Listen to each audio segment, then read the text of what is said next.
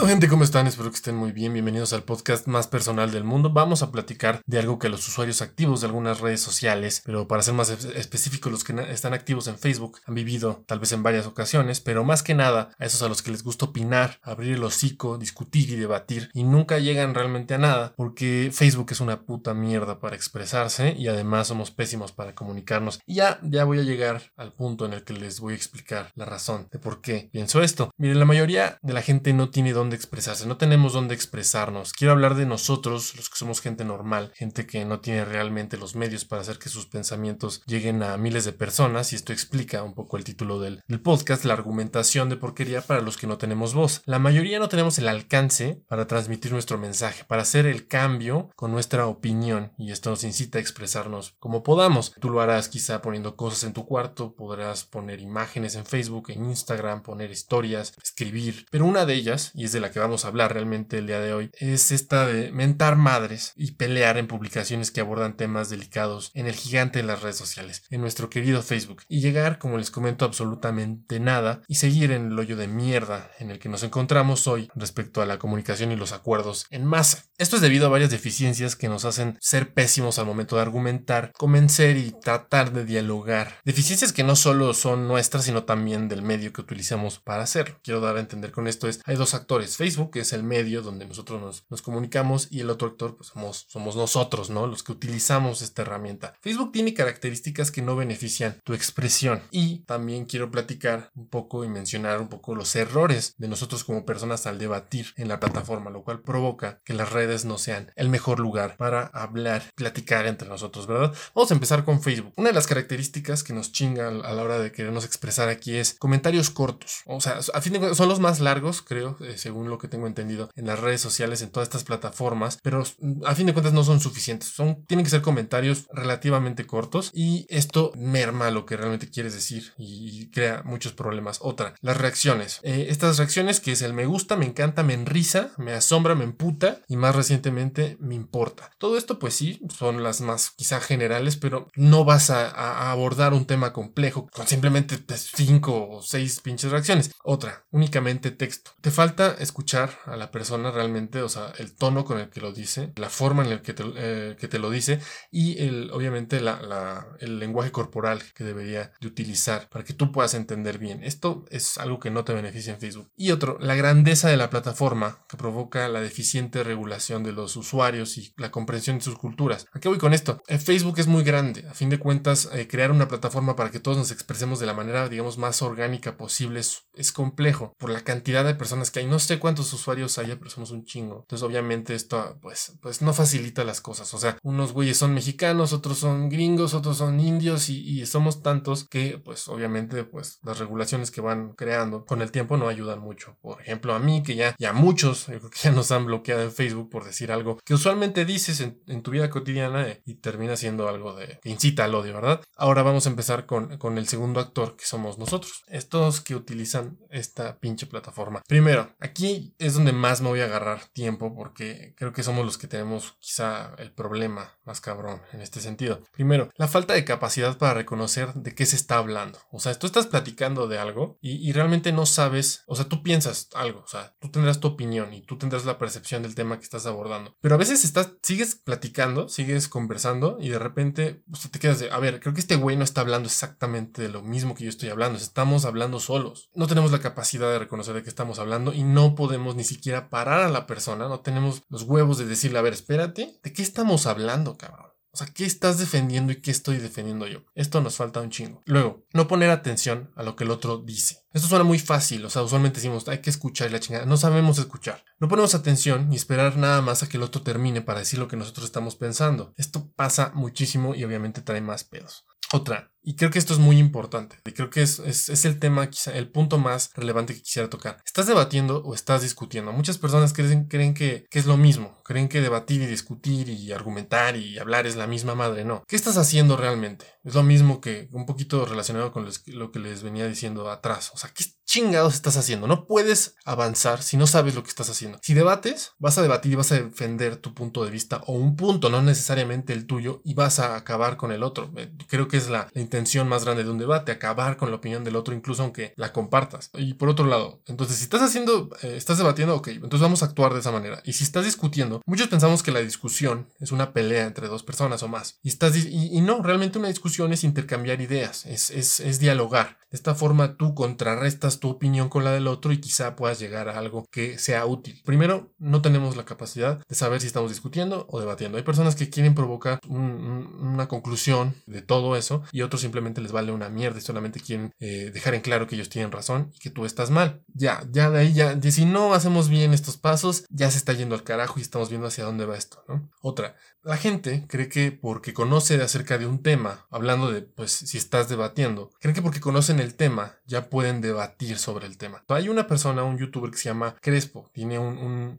canal de YouTube que, donde habla acerca de, física cuántica y un buen de madres, entonces difunde la ciencia. Este güey, eh, su, idea principal es, es no solo difundirla, sino defenderla a la ciencia dice que las personas que quizá no sabemos mucho, no tenemos conocimientos técnicos acerca de este tema, podemos eh, vernos como víctimas de las personas que van en contra de esta ciencia. Los terraplanistas, los antivacunas pueden convencer a mucha gente que ignora el tema, según él, eh, y, él tiene que entrar y, a defenderlos porque él sí sabe de ciencia. Se cree capaz de debatir con esta persona y cree que va a ganar. Y realmente no. Tus capacidades académicas, digamos, tu preparación académica, no va necesariamente de la mano de tu capacidad de debatir. Hay personas que no tienen la razón de absolutamente nada. Gente que defiende lo indefendible y ganan los debates. Así que aguas con eso. El hecho que tú sepas algo.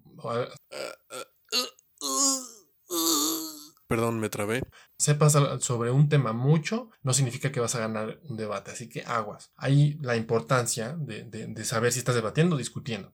Ahora, si estás discutiendo, es lo que les decía ahorita, olvidar que discutir no es pelear y tener una incapacidad de utilizar realmente la discusión para algo. Estás discutiendo y de repente, pum, te vas a hacer un debate y todo se hace un, problema. Y bueno, digamos lo más usual, lo más fácil de concluir es pues no observar todas las perspectivas, ir con tu cabeza cerrada, ya sea por tu realidad, por tu opinión, por tus normas, por todo lo que tú tengas en la cabeza y tu forma de vivir la vida, no puedas ser capaz de mirar todas las perspectivas o al menos tomarlas en cuenta y saber que existe algo más, incluso si no lo entiendes tú. En, los dos casos, ya sea un debate, una discusión, eh, es, el problema es siempre estar a la defensiva, que va de la mano con lo que les acabo de decir. Está a la defensiva, está a la defensiva, a la defensiva, perdón, nubla tu visión y pierdes completamente la objetividad y vamos a entrar con esto algo que me gusta mucho, un tema que me encanta y son lo de las falacias. Empezamos a caer en falacias que eso puta da, un coraje porque aquí el problema con las falacias y, lo que puede hacer que de verdad te moleste, o sea, porque no nada más es, ok, ya, ya está ahí. Mucha gente cree que una falacia, falacia es una mentira como tal, pero no, o sea, realmente es un razonamiento que parece válido y verdadero, pero que no lo es, a diferencia de una mentira que es una declaración falsa, pero que se realiza sabiendo que es falsa con la intención de hacerla pasar por verdadera, cosa que el razonamiento en el sentido de la falacia en muchas ocasiones, no sé si en todas, no se sabe a veces ni siquiera que la estás aplicando. Por eso es que es tan difícil acabar con alguien durante un debate mientras está ocupando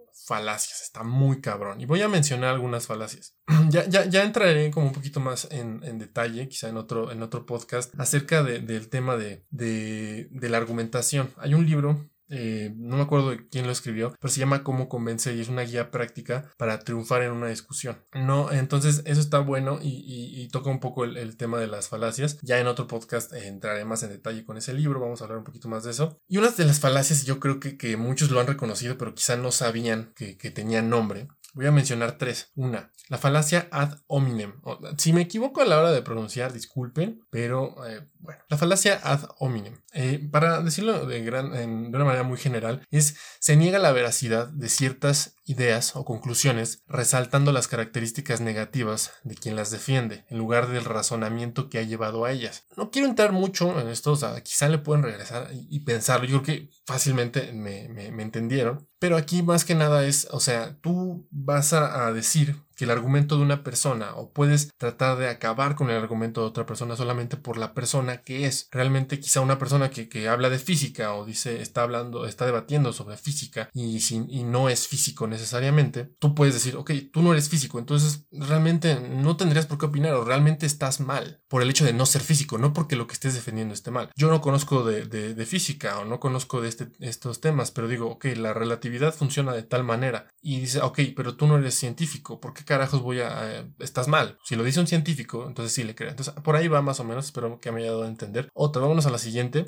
Hay una falacia que se llama el hombre de paja. Y es donde se ataca una idea la cual realmente nadie está defendiendo. O sea, tú estás creando o estás manipulando un poco el, argumento, la proposición de la otra, del, de, digamos, del tema de las otras personas que están defendiendo tal vez una idea. Y, y tú la, la, la mueves de cierta manera para atacarla cuando realmente nadie la está defendiendo. Entonces ahí se pierde porque dices, ok, es que entonces tú estás atacando algo sin y realmente nadie, nadie, nadie lo está llevando a cabo, güey. O sea, es como si estuvieras peleando, estás peleando contra tu sombra y, estás peleando y realmente y dices, ok, gané, ok, pero estabas peleando contra ti mismo, güey. O sea, realmente no ganaste ni madres. Entonces esa es la del hombre de paja. Luego, ad verecundiam. Y es donde vinculas la veracidad de un argumento con la autoridad de quien la defiende. Ok, si eres una persona que tiene mucha autoridad, un doctor muy reconocido, un astronauta, por el simple hecho de ser ese astronauta, de tener algo, una posición de valor con mucha autoridad, ya por eso dices que está bien. Solo porque una persona dijo algo, no necesariamente está bien. O sea, no porque un doctor te dijo que estás enfermo de algo, no es, no afirma que está en lo correcto. Ahora, ya, ya, como les comento, luego entraré más en detalle. Me gustaría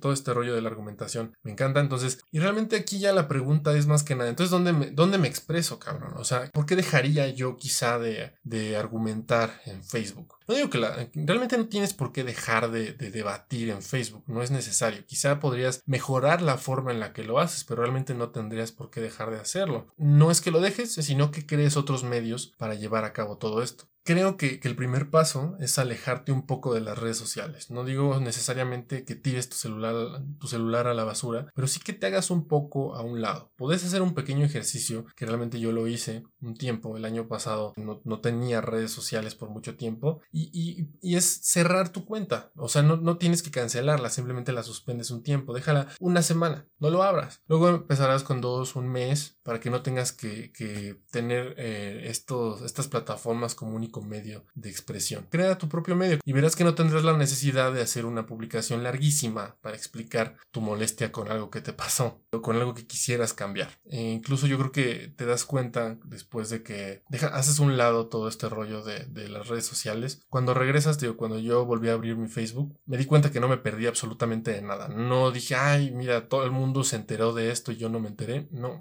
ese es un, un consejo, es mi forma de ver esta situación. Así que gracias por escuchar este podcast. Hasta ahí lo dejo. Les mando un abrazo. Esperemos que todo este rollo de la cuarentena ya se acabe. Algunas personas creo que ya están saliendo, ya les vale madres. Pero aquí seguimos y les mando un abrazo. No olviden seguirnos en Instagram como J Arturo Podcast. Suscribirse a YouTube en J Arturo Podcast. También estoy subiendo los podcasts a Facebook y en Anchor ahí siguen, en Spotify, todo normal. Así que pues gracias por estar aquí. Les mando un saludo, que bien y nos vemos la próxima vez que tenga algo que decir. Bye.